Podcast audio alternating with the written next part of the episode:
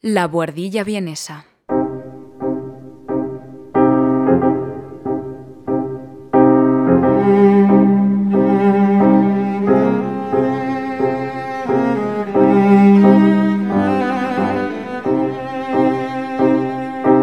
Un espacio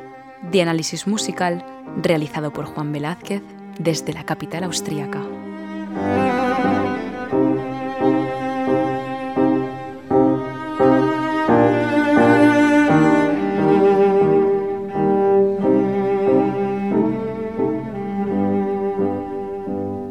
29 de julio de 1856 se apagaba para siempre en un psiquiátrico de la ciudad alemana de Bonn la vida del compositor alemán Robert Schumann. Con tan solo 46 años de edad, su desaparición supuso el fin de una de las conexiones más originales que un artista había conseguido establecer entre la música y la poesía. Y aún a día de hoy, casi 170 años después de su muerte, aquella conexión sigue sintiéndose como una de las más genuinas jamás conseguidas. Sin embargo, y a pesar de los esfuerzos por quienes apreciaron su ingenio, su música ha sido frecuentemente incomprendida y sus particularidades fácilmente descalificadas como el producto defectuoso propio de una mente enferma.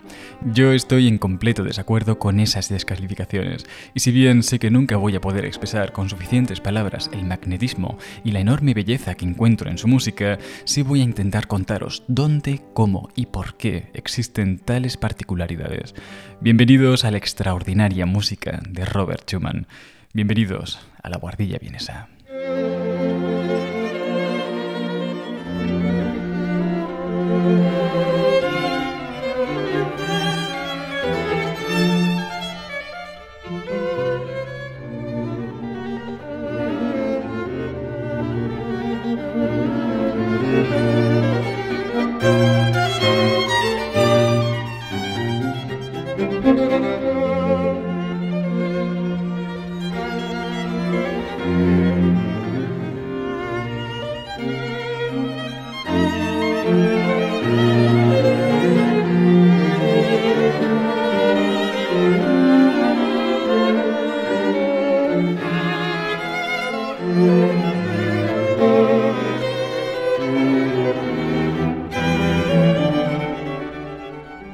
Cuando con apenas 20 años Schumann escribió en su diario aquello de que tal vez sería 10 veces menos que los demás, pero que al menos lo sería por sí mismo, estaba realizando en realidad una declaración de amor y fidelidad a uno de los principios más loables y arriesgados del arte, el principio de la originalidad. La originalidad articuló toda su vida profesional, desde la escritura pasando por la crítica musical y acumulándose con tremenda belleza dentro de la música.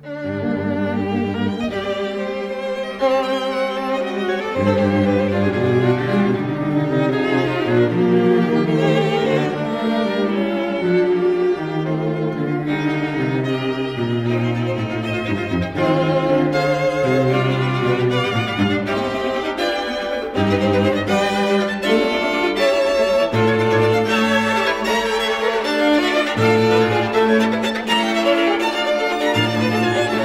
Como sabéis por nuestro anterior capítulo, durante su juventud, Schumann quería ser escritor y dedicó buena parte de sus lecturas a entender la obra del escritor alemán Jean Paul. Cuando Schumann finalmente se decidió a ser compositor, trabajó durante años por encontrar su estilo. Fue entonces cuando escribió aquella frase y fue entonces cuando comenzó su búsqueda. Durante los diez primeros años, Schumann no escribió una sola nota que no estuviese escrita para piano, y de esta forma focalizó todos sus esfuerzos por encontrar su estilo en un solo instrumento y obteniendo de este proceso algunos de los principios más característicos de su primera década como compositor.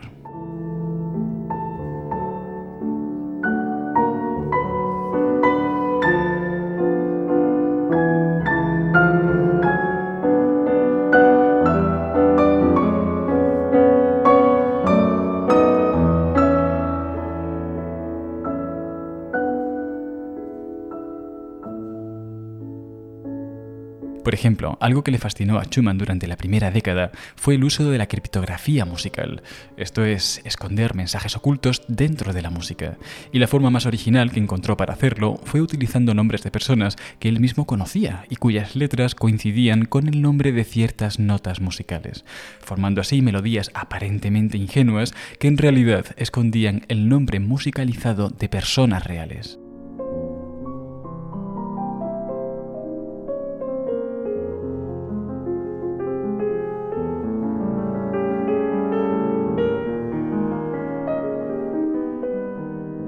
Priori, si pensamos en el nombre de las notas musicales que provienen del latín, como son do, re, mi, fa, sol, la y si, formar un nombre con estas combinaciones nos puede parecer un poco forzado y antinatural. Pero tanto en inglés como en alemán, las notas musicales no se llaman así, sino que siguen las letras del alfabeto, empezando por la letra A, que sería nuestra nota La. A partir de aquí continuaríamos con B o H en alemán, que se correspondería con el Si natural, y seguiríamos con C o Do para nosotros, D o Re, Mi o E para los ingleses o alemanes, F o Fa y G o Sol. Por último, y de forma excepcional, existe también en alemán la letra B para referirnos al si bemol, de modo que formar el nombre de una persona con una combinación de vocales y consonantes tiene mucho más sentido que de la otra forma. Bien, pues esto fue un motor creativo para muchas de las primeras obras que escribió Schumann en los primeros años de su carrera como compositor. Por ejemplo, en su primera obra publicada y a la que tituló Variaciones Abeck, deletreado A, B, E, G, G, utilizó literalmente cada una de las letras de ese apellido para formar el motivo musical La, Si bemol, Mi, Sol, Sol.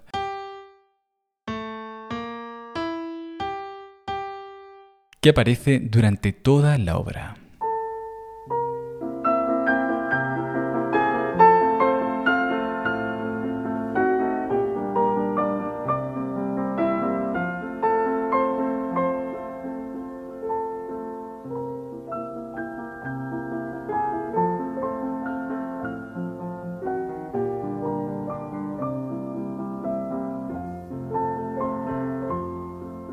Quizás forma parte del humor de Schumann en esta época, pero la supuesta condesa Abeck, a la que puso como destinataria en la dedicatoria de la obra y sobre cuyo apellido basó la pieza entera, en realidad nunca existió, eh, pero le pareció divertido que todo el mundo se preguntase por ella al escuchar la música. De cualquier modo, esto de convertir apellidos en música no era nada nuevo, aunque por aquel entonces sí que estaba en desuso.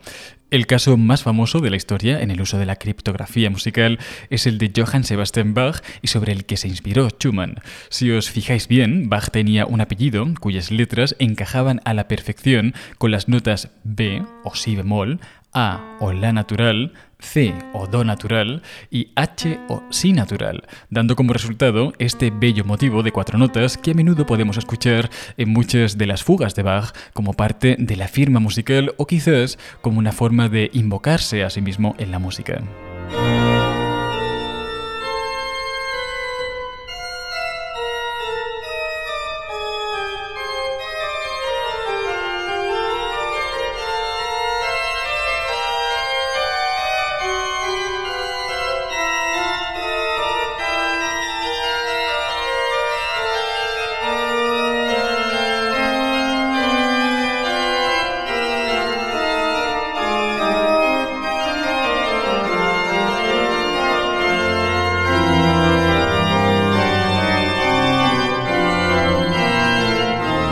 Con las variaciones ABEC Schumann descubrió la forma de utilizar este tipo de criptografía, con otra de sus grandes obras para piano de esta década y a la que tituló Carnaval, Schumann exploró el tremendo potencial que estos mensajes encriptados podían llegar a tener. Carnaval es una obra mucho más extensa y compleja que las variaciones ABEC, y a través de ella Schumann hace un recorrido por varias de las personalidades más conocidas del mundo musical de la época, creando así piezas a las que tituló Chopin,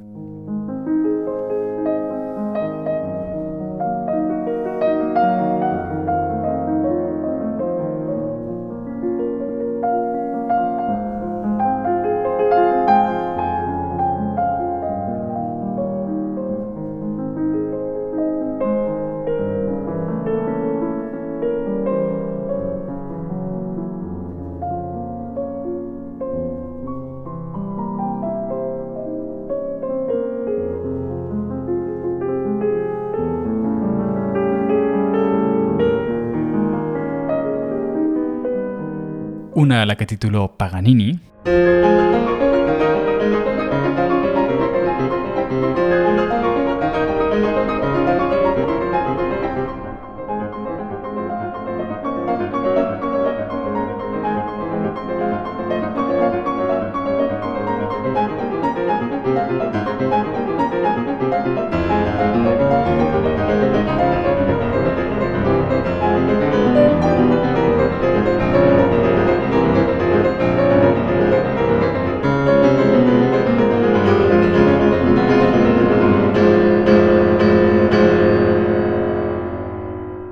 Chiarina, haciendo referencia a Clara Vick, a la hija de su profesor,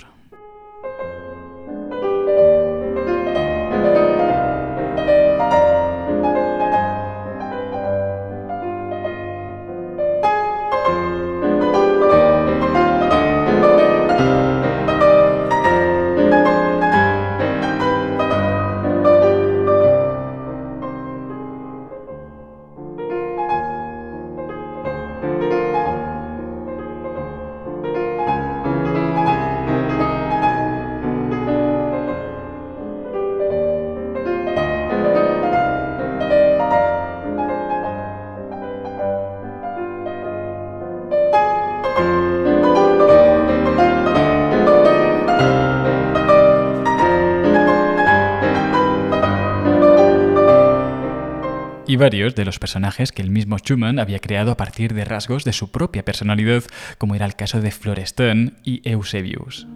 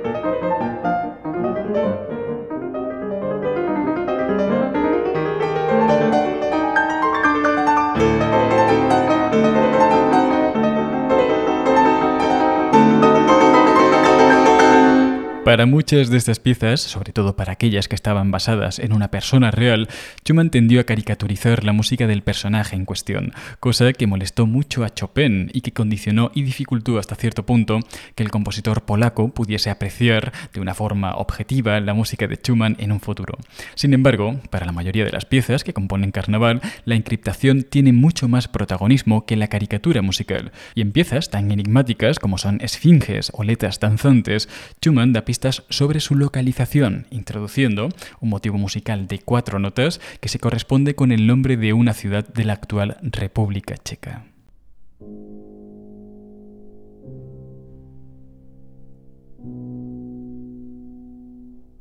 Y al igual que hizo Bach, utilizó un motivo musical extraído directamente de su apellido y que se corresponde con las notas Es o Mi bemol, C o Do, H o Si natural y A o La.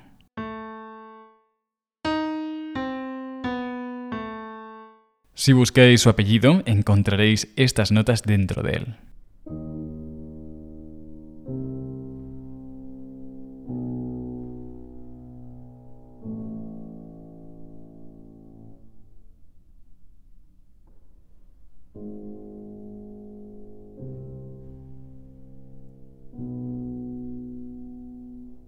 Con los años, Schumann fue abandonando esta forma de criptografía musical y la fue sustituyendo por otras más sofisticadas que le sirviesen además para reunir significado en la música. A los 31 años, Schumann escribió una pieza difícil de clasificar y a la que denominó como algo situado entre el concierto, la sinfonía y la sonata. Esta pieza, que contenía dentro de sí el nombre codificado de Clara Wieck, terminó siendo el germen de la que posiblemente haya sido una de las declaraciones musicales de amor más bellas jamás escritas y que hoy en día conocemos como su concierto para piano en la menor.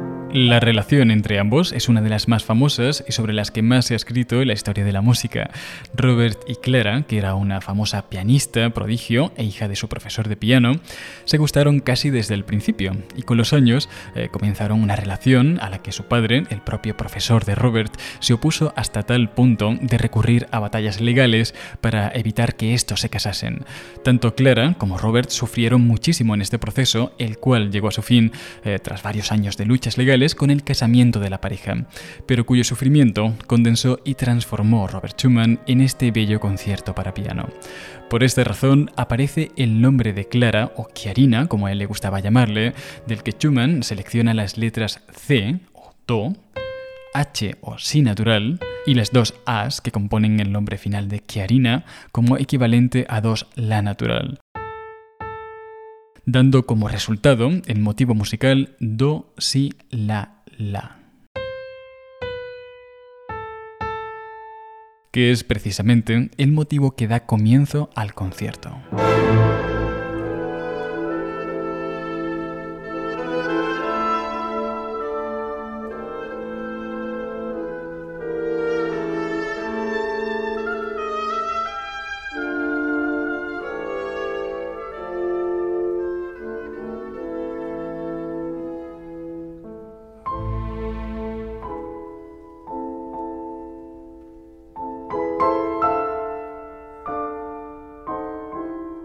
Que a diferencia de las criptografías que hacía cuando era más joven, las de ahora tienen la peculiar capacidad de germinar dentro de la música, dando lugar a bellísimas melodías que como raíces de un árbol atraviesan todo el concierto.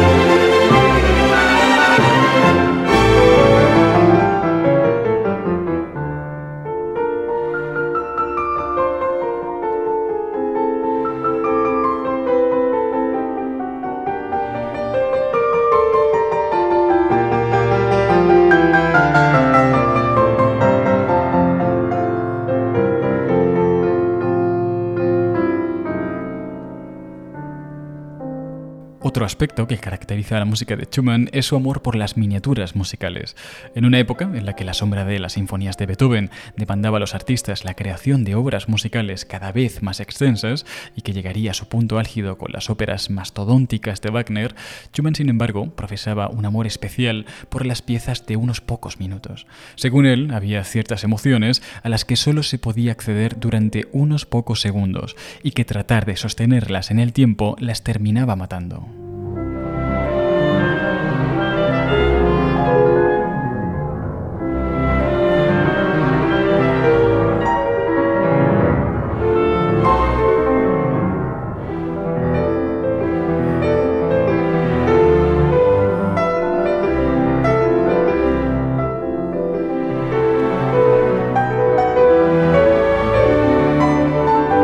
Esta convicción, que tanto molestó a Wagner, jugó en su contra en aquella época en la que fascinaba la cantidad por encima de todo. Esto fue así porque se presupone que en una obra de una hora suceden acontecimientos mucho más valiosos que en una pequeña pieza de un minuto. Pero para un miniaturista como Schumann, un minuto puede ser más que suficiente para que sucedan cosas realmente valiosas. Y esto lo demuestra en varios de los pequeños ciclos de canciones para piano solo, como son las Waldszenen o escenas de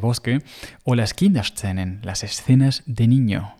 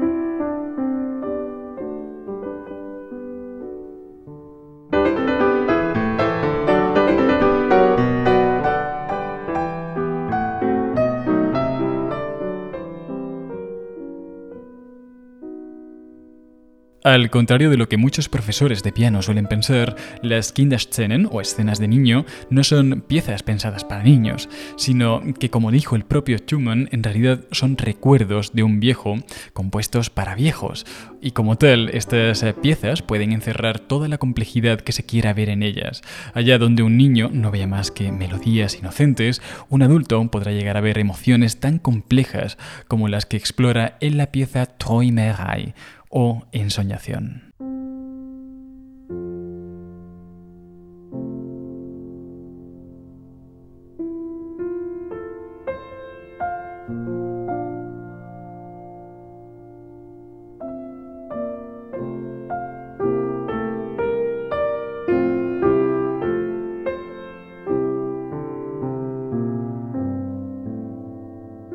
Través de esta pieza, Schumann explora la sensación que comúnmente llamamos como duerme vela, y que es ese peculiar tránsito que todos experimentamos entre la vigilia y el sueño.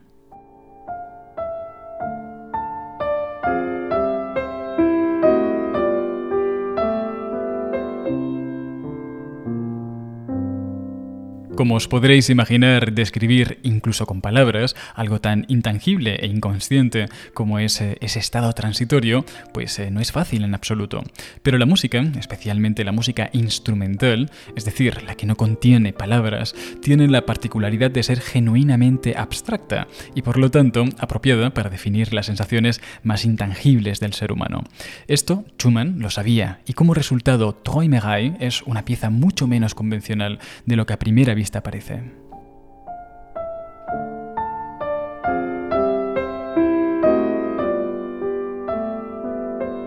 Un ejemplo de ello es la forma en que distribuye los primeros cuatro compases que contienen la frase principal. Si Schumann hubiera querido escribir esta frase,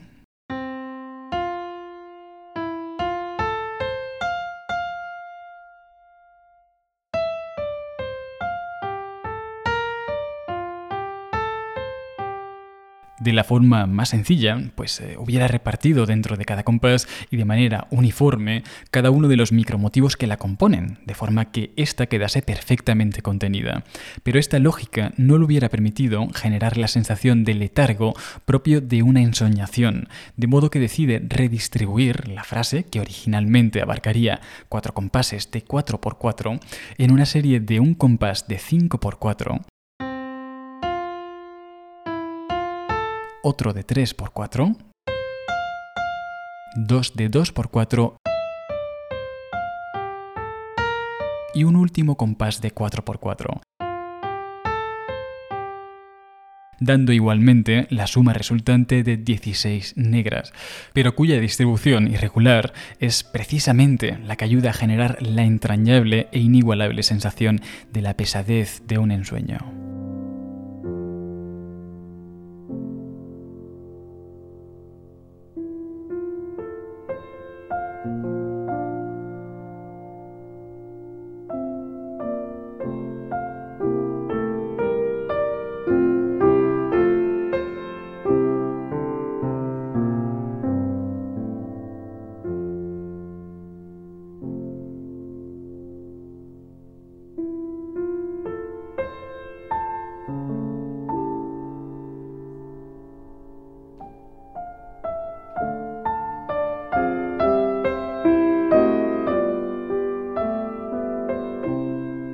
Esta sensación inicial se le suman los intentos fallidos de la melodía por llegar durante su desarrollo a un punto culminante, lo que acentúa el efecto del letargo.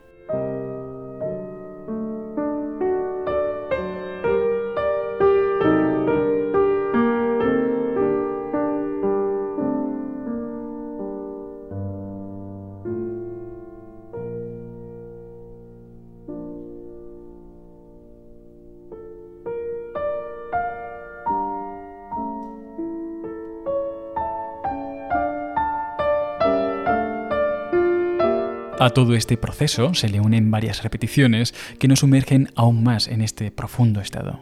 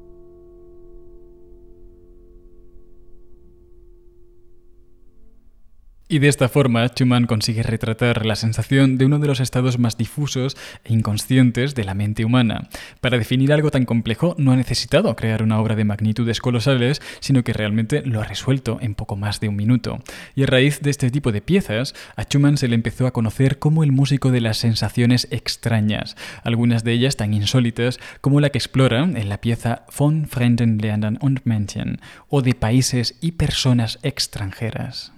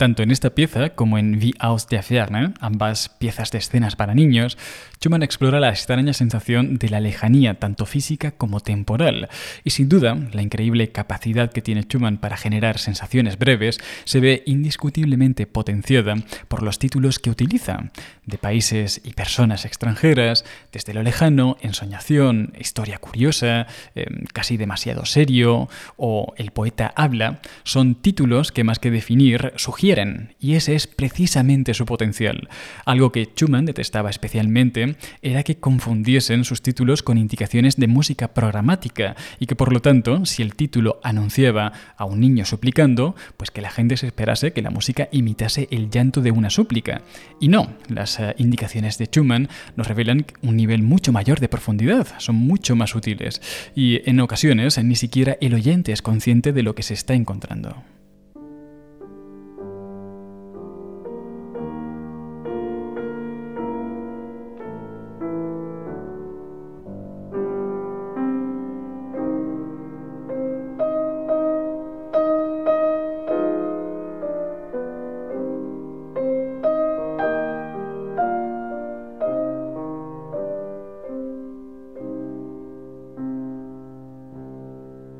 Por ejemplo, en su ardiente fantasía para piano en do mayor, que escribió casi de forma simultánea junto con las escenas de niños y con la que pretendía, eh, de forma completamente altruista, reunir fondos para la creación de la que terminaría siendo la primera estatua en honor de Ludwig van Beethoven, Schumann escribió sobre la partitura un pequeño texto para que solo pudiese ser leído en voz íntima por quien fuese a interpretar la fantasía, y que decía así.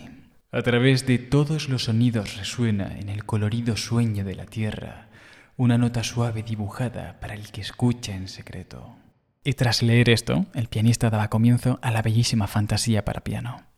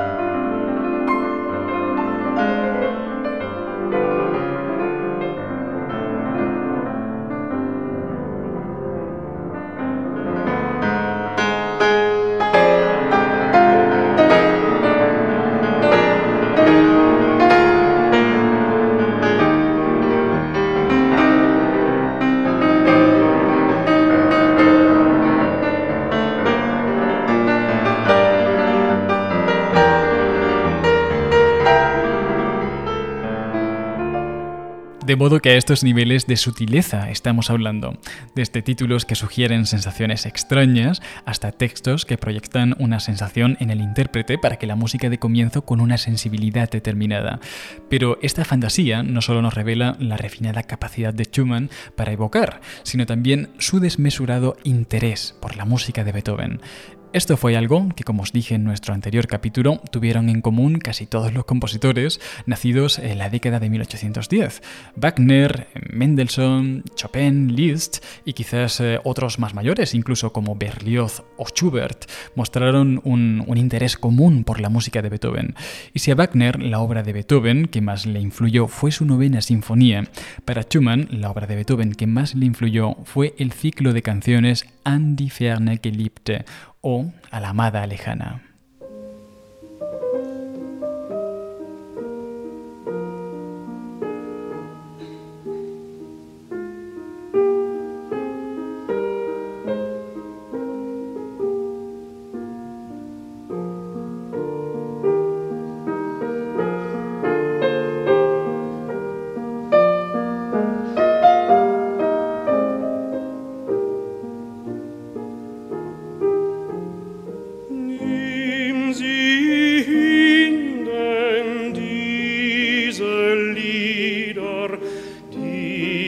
dich dir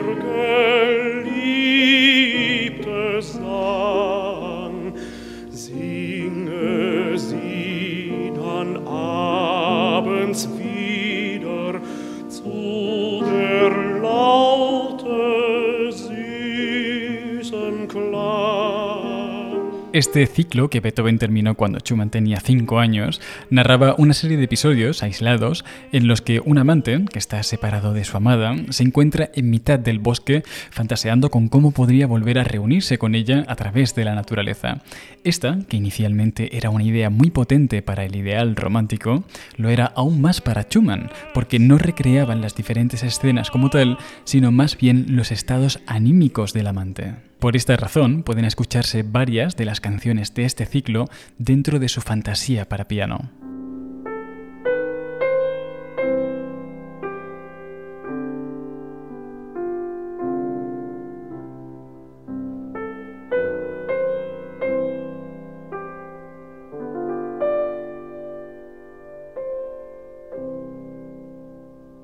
Este y otros ciclos escritos para voz y piano origina en Schumann una necesidad de independizarse del piano como instrumento único de composición, y a partir de 1841 experimenta lo que él percibe como una revolución creativa. En su libro de acontecimientos asegura que desde que ha dejado de utilizar el piano como herramienta para componer, su música se ha vuelto mucho más libre y natural, y como prueba de ello comienza a escribir para instrumentos para los que nunca antes había escrito.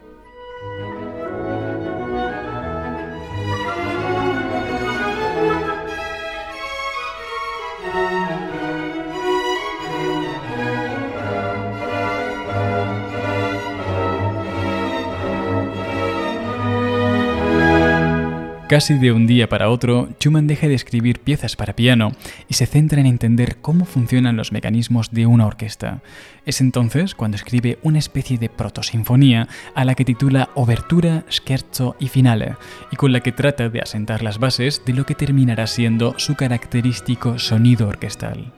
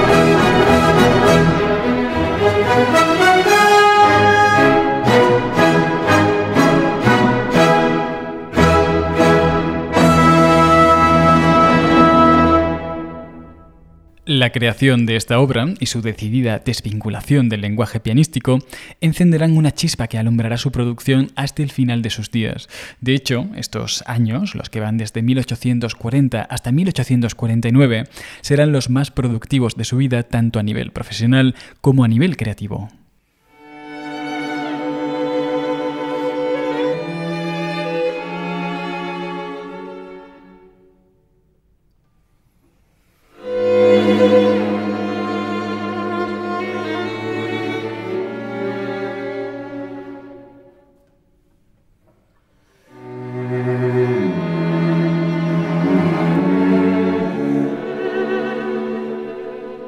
Es en estos años cuando produce su valiosísima música de cámara o música para agrupaciones pequeñas, como por ejemplo sus tres únicos cuartetos de cuerda que escribió en tan solo dos meses de verano y que dedicó a Felix Mendelssohn, cuyos eh, cuartetos le habían servido previamente como base estética para la construcción de su característico sonido envolvente.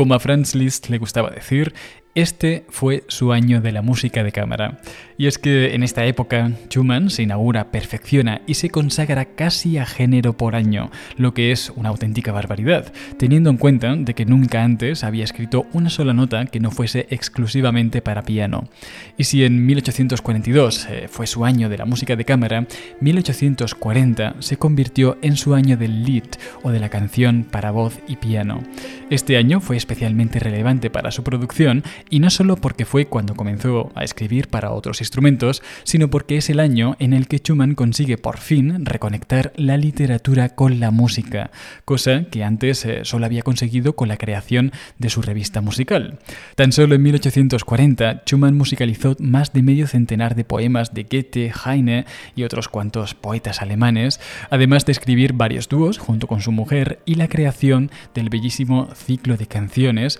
Amor y Vida de Mujer o Frauenliebe und Leben.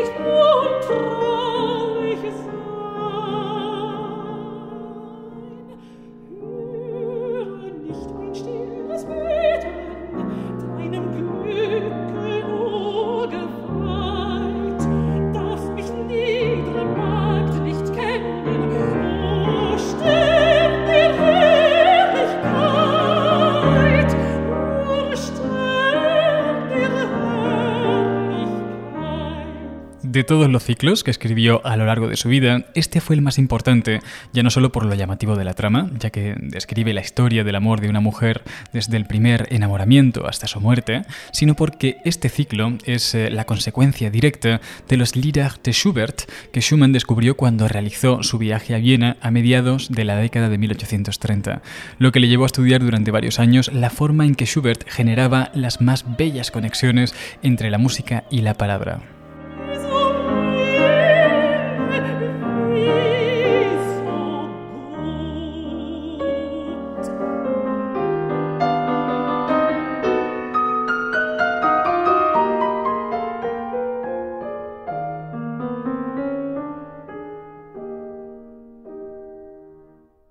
Pero lo más trascendente de aquel viaje fue cuando amigos suyos le mostraron unas partituras inéditas de Schubert que curiosamente se correspondían con una importantísima sinfonía que aún estaba sin estrenar y que terminaría siendo la música orquestal que más influiría a Schumann durante el resto de su vida, la novena Sinfonía de Schubert.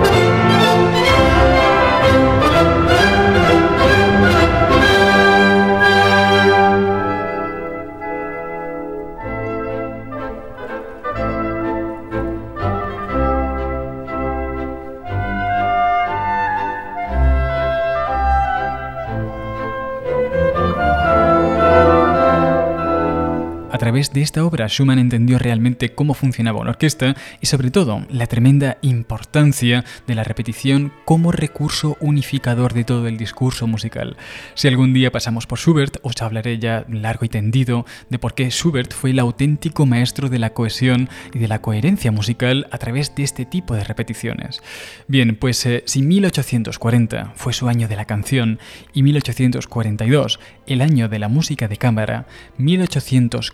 1840 se convirtió en su año de la música orquestal, con la creación de dos sinfonías con resultados completamente distintos. La primera de las dos sinfonías, y a la que le dio el nombre de Sinfonía Primavera, la concibió en tan solo cuatro días y la estrenó Félix Mendelssohn, que por cierto también sería quien terminase estrenando la novena sinfonía de Schubert con la orquesta de la Gewandhaus de Leipzig.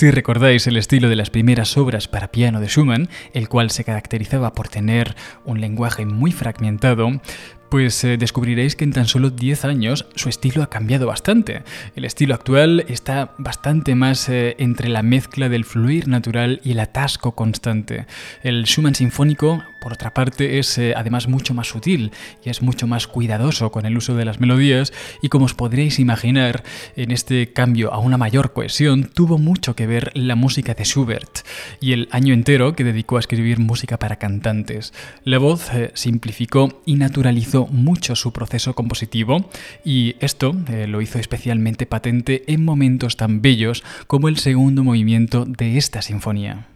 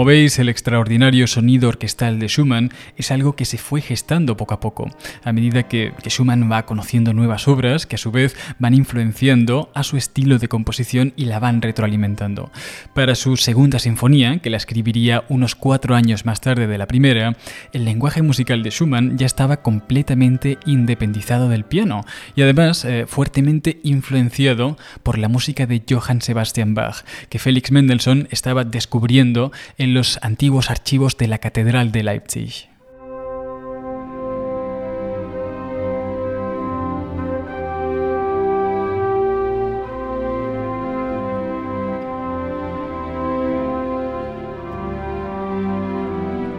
A raíz del descubrimiento de la nueva música de Bach, Schumann dedicó largas jornadas de estudio a la creación de fugas y obras de inspiración barroca que curiosamente terminaron germinando dentro de su propio estilo compositivo. Es eh, justo aquí cuando el sonido orquestal de Schumann se vuelve tremendamente característico, obteniendo una estética sonora que en ocasiones fácilmente podríamos calificar como una de las primeras estéticas neobarrocas de la historia, por su manera de saturar pero también de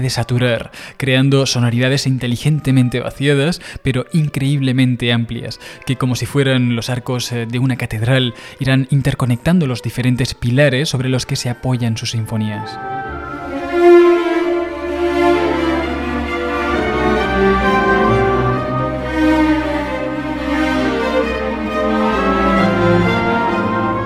Su segunda y su tercera sinfonía ya contienen este característico sonido neobarroco, pero mi preferida, por encima de cualquier otra que se, que se pueda prestar para la época, eh, y que bajo mi punto de vista contiene de forma más pura ese genuino sonido orquestal, es sin duda alguna su cuarta sinfonía, la cual eh, la escribió el mismo año que su primera sinfonía, pero que al ser mucho más experimental que la primera, fue rechazada por la editorial y abandonada en un cajón por más de 10 años.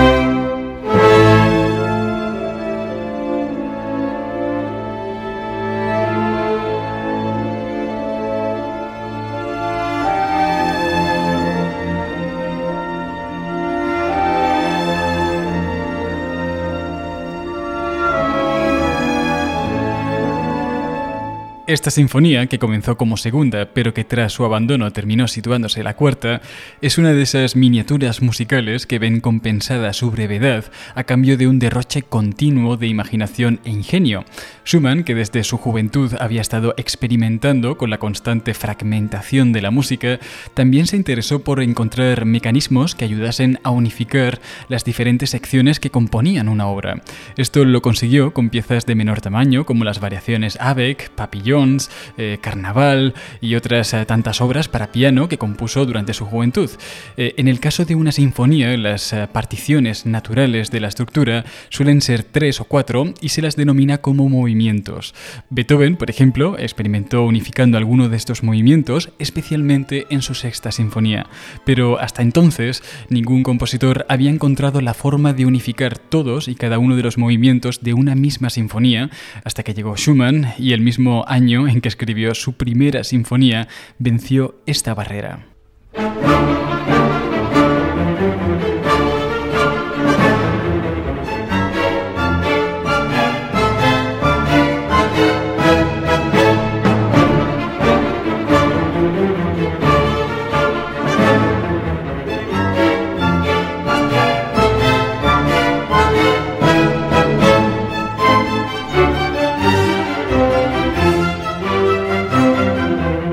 Algo así jamás hubiera sido posible con sinfonías mastodónticas, que era la tendencia después de las sinfonías de Beethoven, cuya separación entre movimientos comenzó a volverse necesaria tanto para los músicos como para los oyentes que necesitaban un descanso. En el caso de Schumann, su capacidad para crear miniaturas musicales le ayudó a idear una sinfonía de apenas 25 minutos, pero cuyos movimientos se viesen interconectados por intensas transiciones que utilizando material temático mixto te situasen casi sin darte cuenta en el siguiente movimiento, consiguiendo así unas eh, transiciones y unas uniones fluidas pero increíblemente compactas.